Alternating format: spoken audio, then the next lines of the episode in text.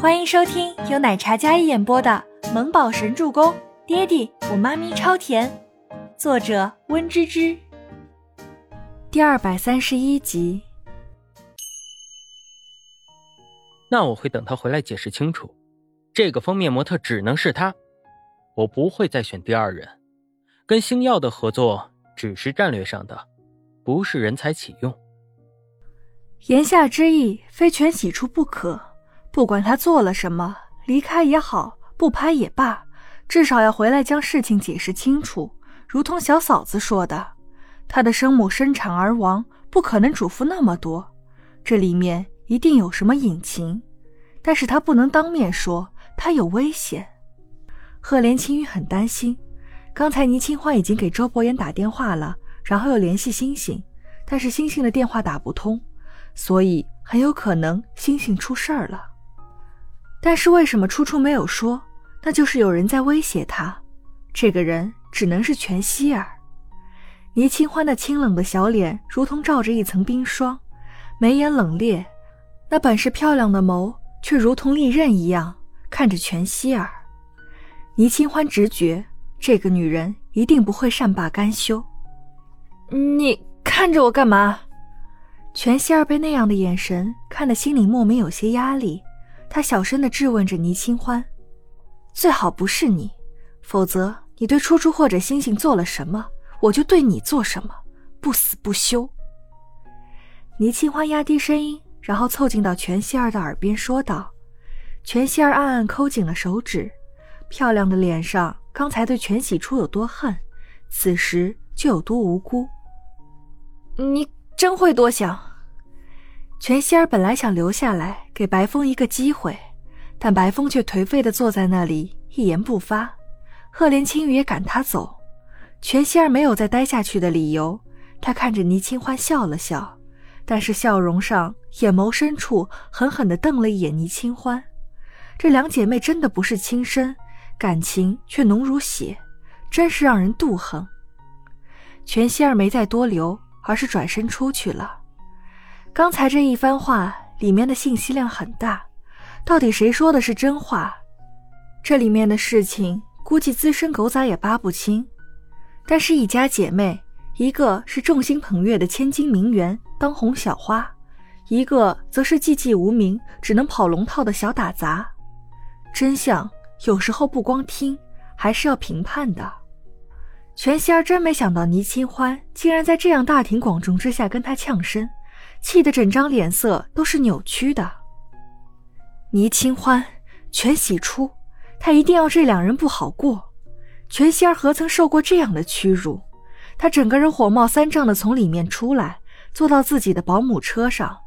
他走过的地方，工作人员本来想跟他打招呼的，但是看到他气愤的神色，便没有开口。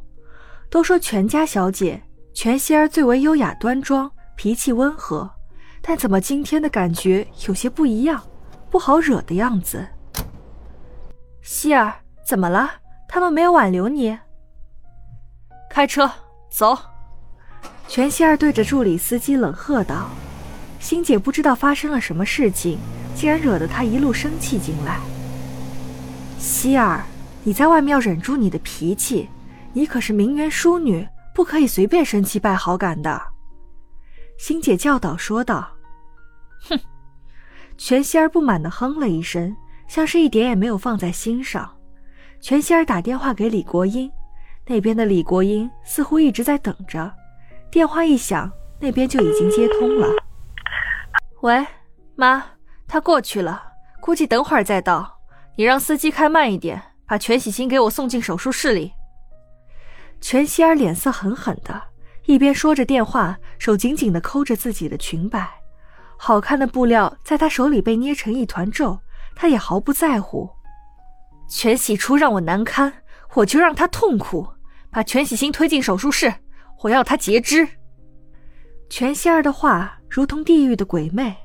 前面开车的助理听了，浑身打了一个寒颤，不小心踩了一个急刹车。你也想找死啊？对不起，对不起，前面有辆车我没看到。助理连连道歉。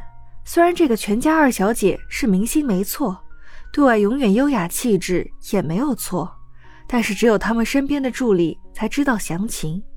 他可不是表面那样岁月静好，他的脾气很辣，手段更狠。好端端的一个人被截肢，想想都觉得毛骨悚然。助理立马好好开车，不敢得罪全希儿，毕竟他有背景，有家世，是他惹不起的人。那头的李国英听到女儿这么生气的声音。他也巴不得这个全喜星残废被废弃，那这样全家所有的家产以后都是他女儿的。他们母亲豪门贵女又如何？如今娘家人在千里之外，靠他起家的权势已经渐渐地落到他们母女的口袋里。李国英想想都觉得有些激动，他要将那个女人的一切都抢过来，让他一双儿女不得善终。他已经想好了借口，收买了医生。全伟明虽然重视这个独子，但是还在英国赶回来的飞机上。等他回来，找一个好的理由陷害了过去，那么全喜星也就彻底失去了资格，成了废子。李国英先给自己的司机打了电话，吩咐他慢一点开。吩咐完之后，李国英将手机收好，然后去到主刀医生的办公室。那脸上哪有继子受伤的担忧？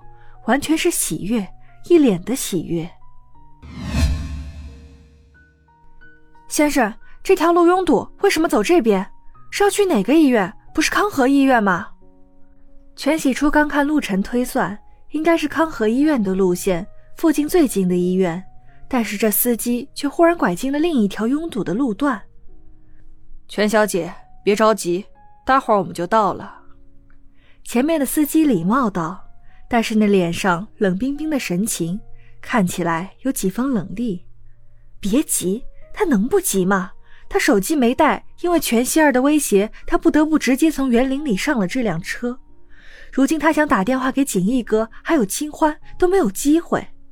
坐在这辆被上了锁的车里，宛如被待宰的羔羊一般，没了自由。而星星，他最在乎的弟弟，此时正在李国英手上。他害怕，他真的害怕。本集播讲完毕，感谢您的收听，我们下集再见。